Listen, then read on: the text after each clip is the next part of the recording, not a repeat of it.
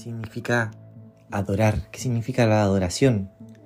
Cuando nosotros decimos que vamos a tener un tiempo de adoración en la iglesia, por ejemplo, no está mal porque efectivamente podemos tener un momento especial en el cual nos dedicamos a declararle al Señor nuestro amor, nuestra alabanza.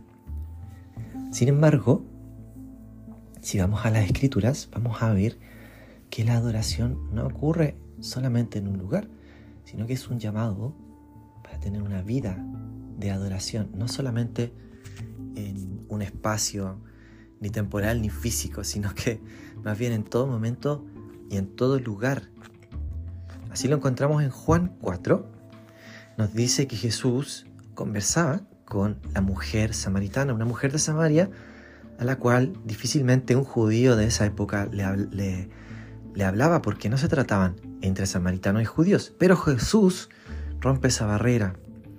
Y había una discusión que tenían los samaritanos con los judíos con respecto a cuál era el monte, digamos, sagrado para adorar a Dios. Y Jesús le responde a esta mujer dándole una respuesta a esta cuestión y le dice en el versículo 21, Créeme mujer que viene la hora cuando ni en este monte ni en Jerusalén adorarán ustedes al Padre. Ustedes adoran lo que no saben, nosotros adoramos lo que sabemos, porque la salvación viene de los judíos. Bueno, aquí Jesús ya está eliminando el hecho de que se adora solamente en un lugar, ¿no es cierto? Nosotros podríamos traducirlo a que la adoración no ocurre solamente en la iglesia, sino que más bien es un llamado a que podamos adorar a Dios en cualquier lugar, en todo lugar. Y Jesús dice luego lo siguiente, verso 23, pero viene la hora y ya llegó cuando los verdaderos adoradores adorarán al Padre en espíritu y en verdad, porque también el Padre busca que lo adoren tales adoradores. Jesús dice que la hora ya llegó, es decir, que el momento que del reino de Dios para la adoración ya ha llegado y esto tiene que ver con un llamado. Entonces, en espíritu y en verdad, esto es algo continuo, es algo así como un incienso que ni de día ni de noche se apaga, sino que es continuo.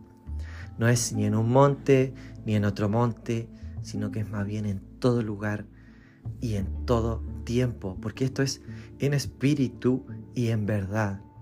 Ahora quiero que nos centremos en una palabra que está aquí, que es clave para que podamos entender qué significa este llamado de Dios a nuestra vida a adorarle, pero adorarle de verdad. Y justamente esa es la palabra, verdad. Jesús dice que el Padre busca adoradores que lo adoren en espíritu y en verdad. Y ahí me quiero detener. Que es imposible adorar a Dios por medio de caretas o máscaras que nos ponemos. Dios quiere, como dice el Salmo 51, Dios ama la verdad en lo íntimo. Dios quiere verdadera eh, intimidad, quiere que podamos ser verdaderamente sinceros con Él. Cuando llega la hora de la sinceridad, sabes que a mí me encanta porque nuestro himno cristiano, nuestro libro de himnos cristianos por eh, digamos, el más importante es el libro de los Salmos, que es una colección de canciones que no sabemos cómo sonaban, pero sí sabemos que eran canciones.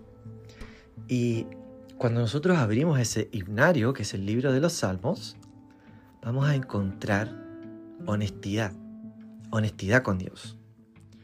¿Qué significa, por ejemplo, cuando leemos en el Salmo 22, Dios mío, Dios mío, ¿por qué me has abandonado? ¿Por qué estás tan lejos y no vienes a salvarme? ¿Por qué no atiendes mi clamor? Y con esto yo creo que Dios nos está llamando a que realmente podamos ser sinceros con Él. Si lo vamos a adorar, tiene que ser en verdad.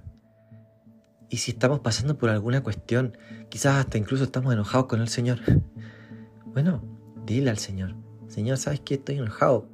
Estoy enojado contigo por, por esta situación. ¿Sabes? Dios desea tener una relación con nosotros, una relación auténtica, no una relación basada en una rutina, sino que una relación auténtica. Piensa en un amigo que tengas ahora. Creo que con nuestros mejores amigos hemos pasado por momentos difíciles, ¿no? Nos hemos enojado con nuestros amigos. Incluso no solo nuestros amigos, si es que tienes pareja, por ejemplo, probablemente te habrás enojado con, con esa persona o con tus papás. Bueno, si Dios es la persona y la relación más íntima que podemos tener, no podemos ponerle una careta. Si cuando la realidad es que a veces ni siquiera queremos orar. A veces estamos enojados, estamos eh, en, otra eh, sintonía.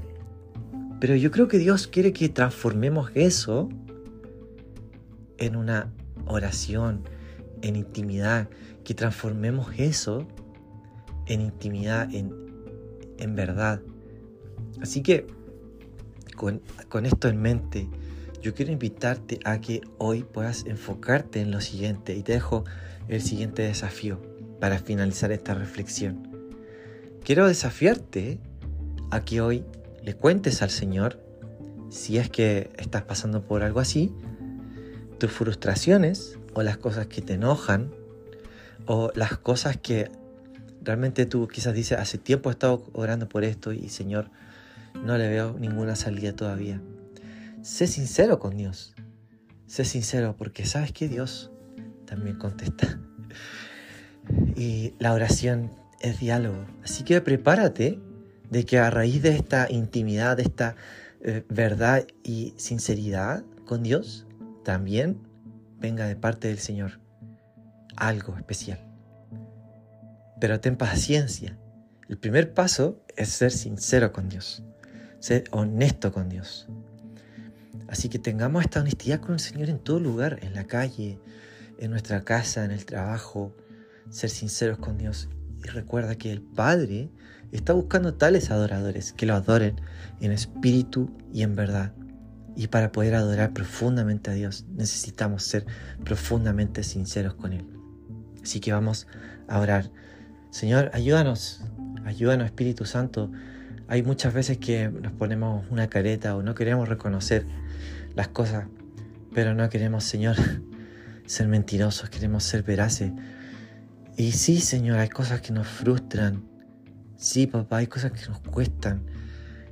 Yo te confieso, Señor, que soy muy débil, Señor. Si no fuera por tu gracia, papá, ¿qué sería, qué sería de nosotros?